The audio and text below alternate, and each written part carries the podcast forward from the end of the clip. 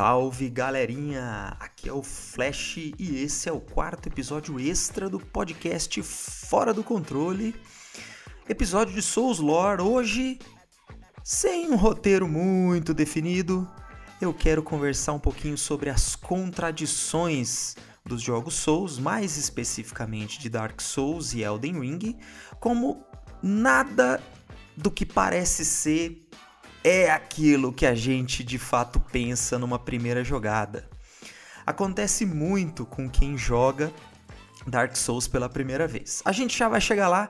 Antes disso, eu preciso dizer aqui que teremos spoilers de Dark Souls e Elden Ring e que as referências para esse episódio estarão todas listadas na descrição.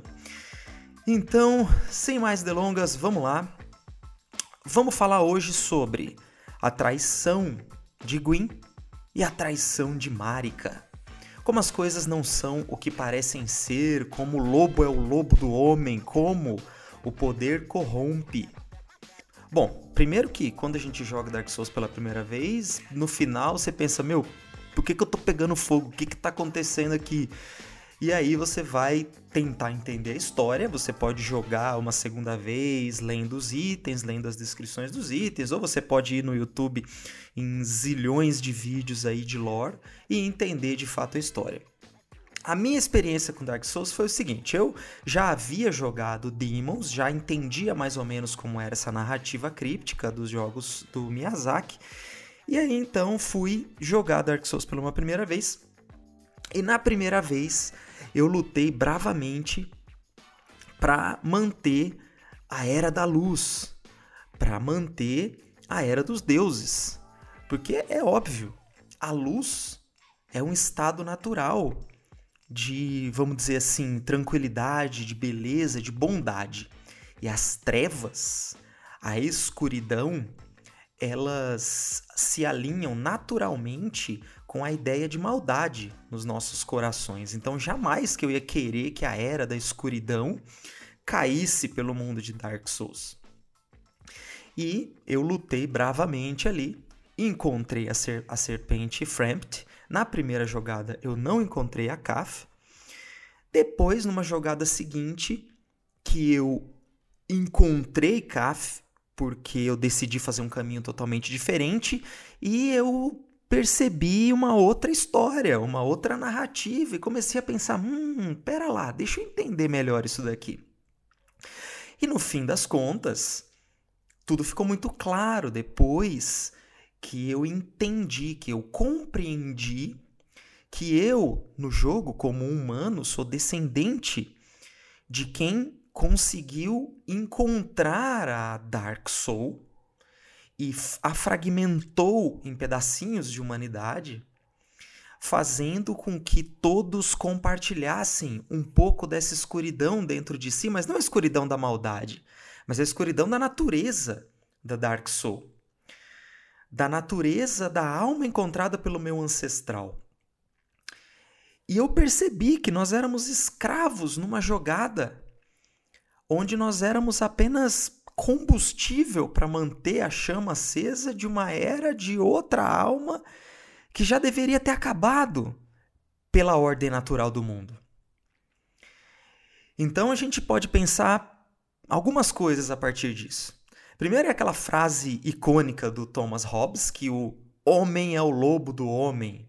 A natureza humana por si só, ela corrompe. O poder por si só corrompe. Quando Gwyn conseguiu ascender a era da luz e se tornar o deus dominante do mundo de Dark Souls, o maior medo dele era que a ordem natural do mundo acabasse com a sua dominância. E ele se sacrificou para manter a era da luz acesa sempre. E você pode até chegar numa interpretação mais profunda imaginando que quem está ali no jogo quando você luta nem é o Gwyn, mas é mais um dos undeads que estão mantendo essa era dos deuses de uma forma artificial é, acesa. Então, Gwyn, quando é, se corrompeu, ele impôs aos humanos o Dark Sign, uma algema de chamas ao redor da escuridão humana, fazendo com que as pessoas se desconectassem, a humanidade se desconectasse da alma, fazendo com que os humanos enlouquecessem ali, criando a maldição undead nessas terras.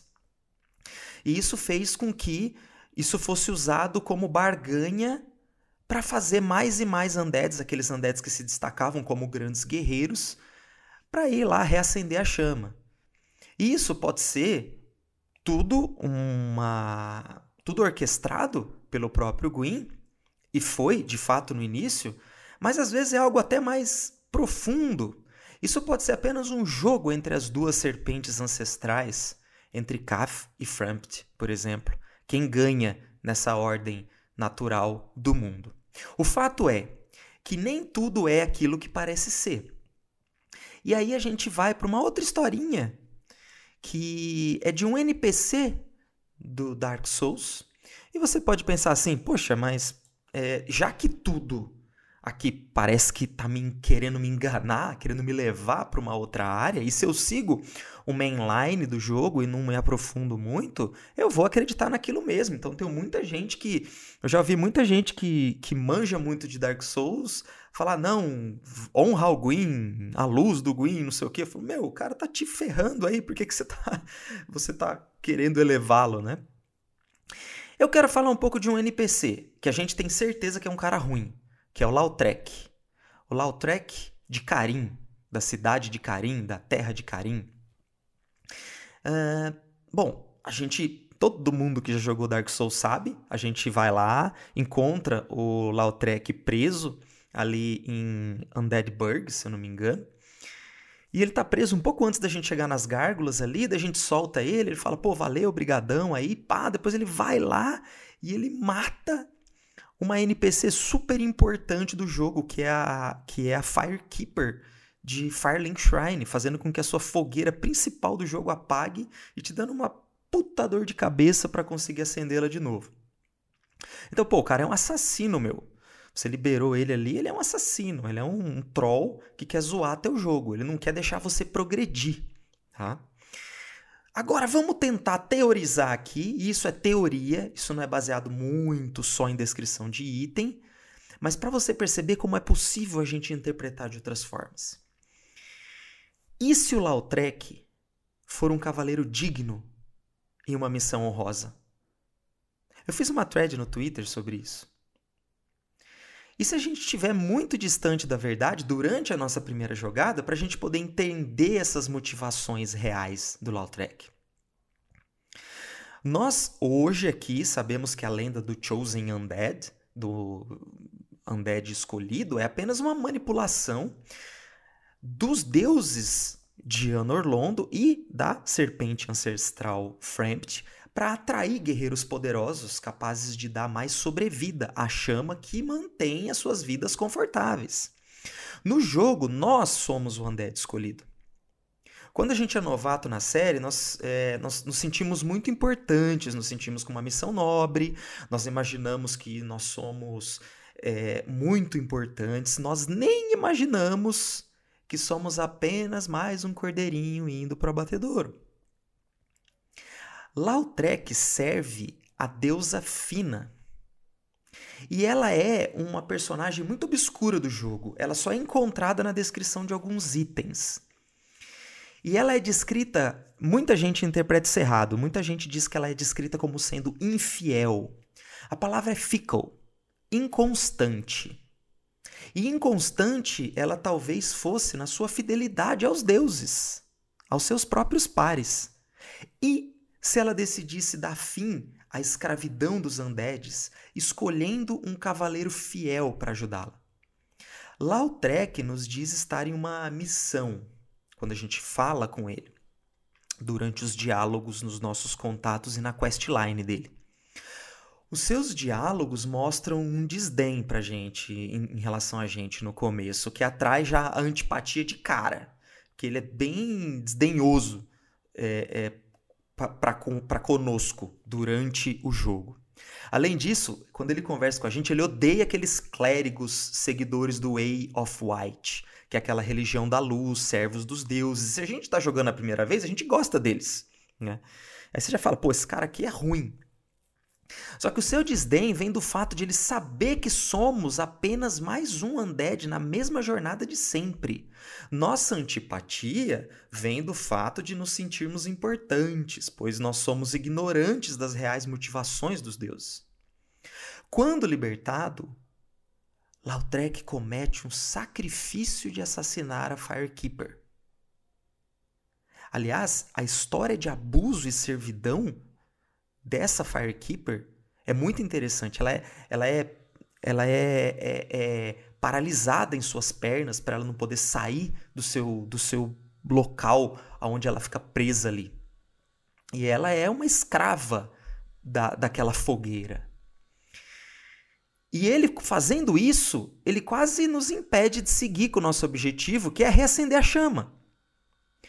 Nós usamos então o orbe de olho negro um item dos deuses. Isso é um item dos deuses, o orbe de olho negro é um protetor de Anorlondo. Nós usamos isso para rastrear o Lautrec logo antes da câmara de Guinevere. E talvez ele tivesse lá para acabar com a Guinevere. Que depois que a gente joga mais de uma vez, a gente descobre que ela é apenas uma ilusão criada por Gwendolyn. Tá? E talvez Lautrec tivesse lá para acabar com essa ilusão mesmo, para impedir que ela nos dê o Lord Vessel, que é o que faz a gente poder ter acesso às áreas para pegar as grandes almas e conseguir chegar no Gwyn e reacender a chama. Os seus diálogos têm muitas insinuações interessantes. Quando a gente invade o mundo do Lautrec e ele fala com a gente uma última vez antes da gente matá-lo e depois poder pegar a alma da Firekeeper e restabelecer e reviver a Firekeeper, ele fala o seguinte quando vem na nossa direção para lutar com a gente. Ele fala assim: Quantas vezes esses cordeiros irão correr para o abatedouro?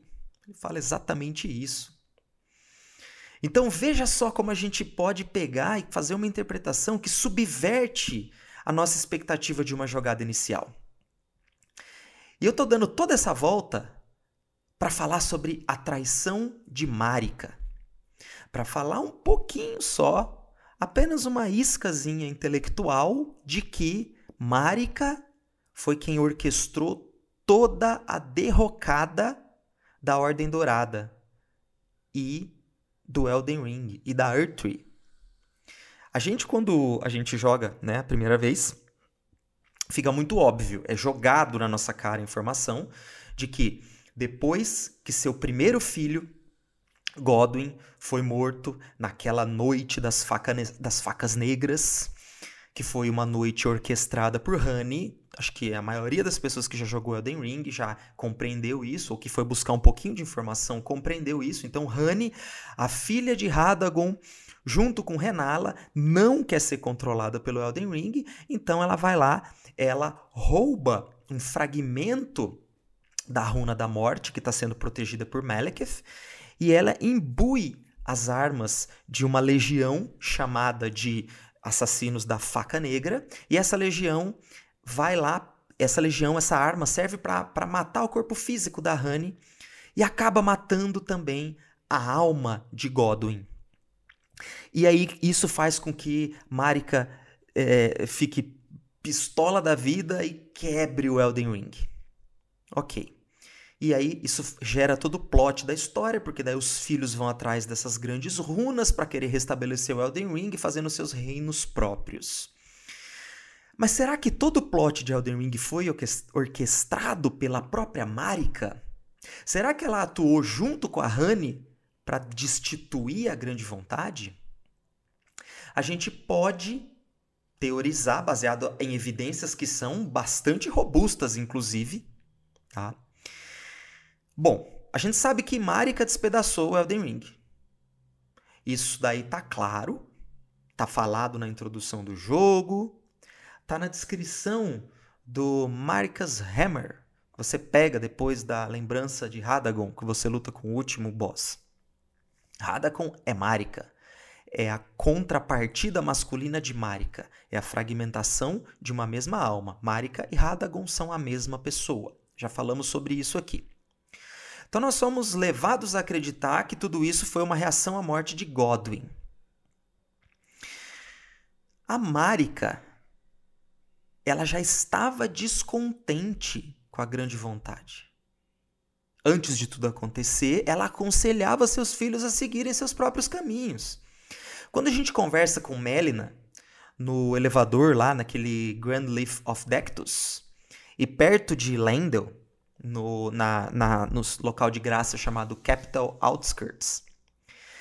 A Melina fala pra gente assim: primeiro ela, ela fala assim, nas palavras da própria Marika. A Earth Tree governa tudo. A escolha é sua. Una-se com a ordem ou se desfaça dela. Um novato imponente chafurdando nas sombras.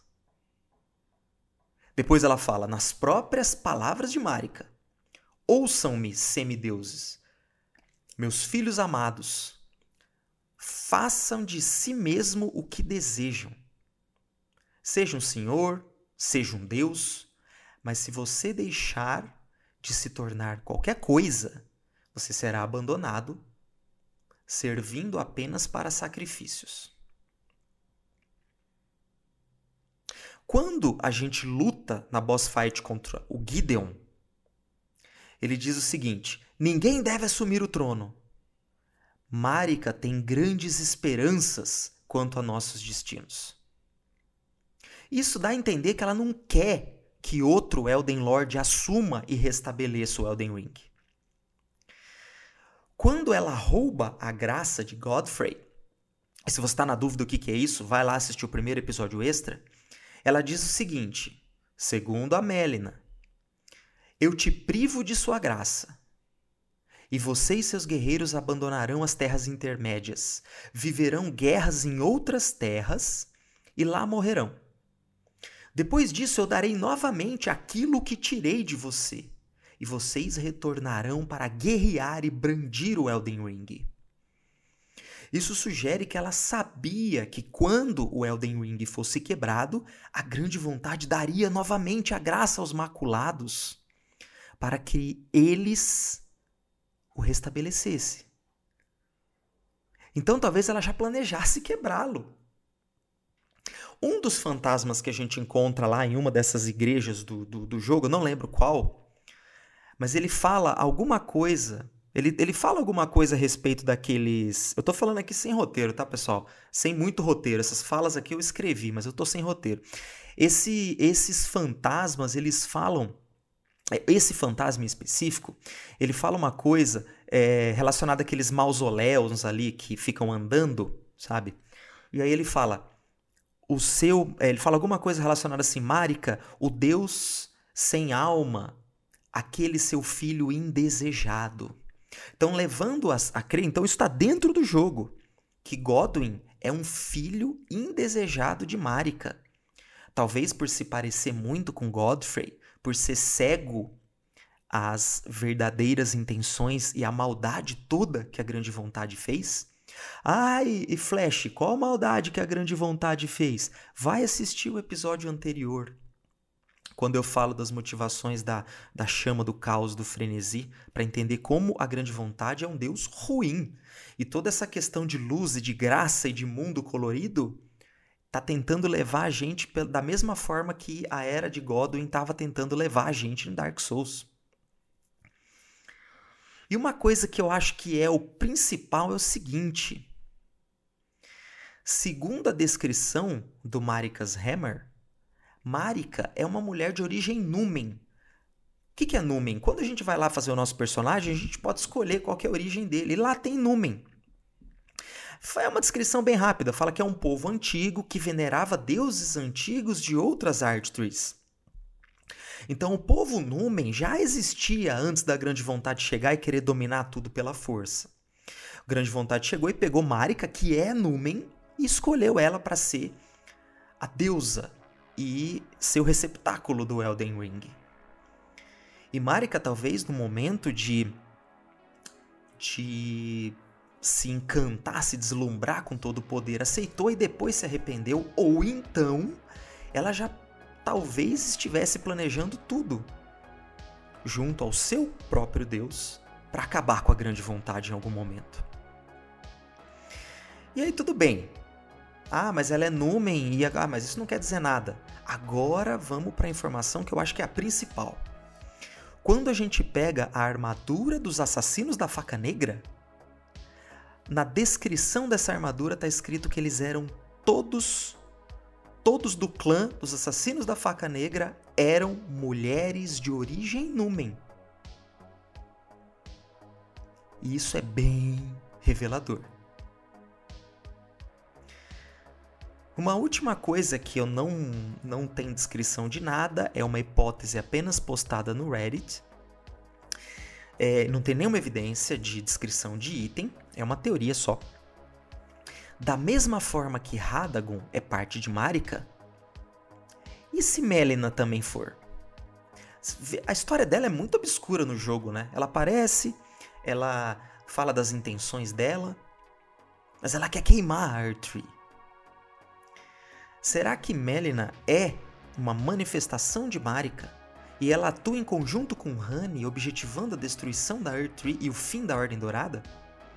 Porque essa questão de venha, volte para brandir o Elden Ring, na verdade não é nada disso, é uma forma de te dar uma motivação, é o motor que vai fazer você chegar até todos os o boss final, que é a personificação do Elden Ring, naquele monstrão, daquele monstrão que a maioria das pessoas não gostam, e acabar com ele.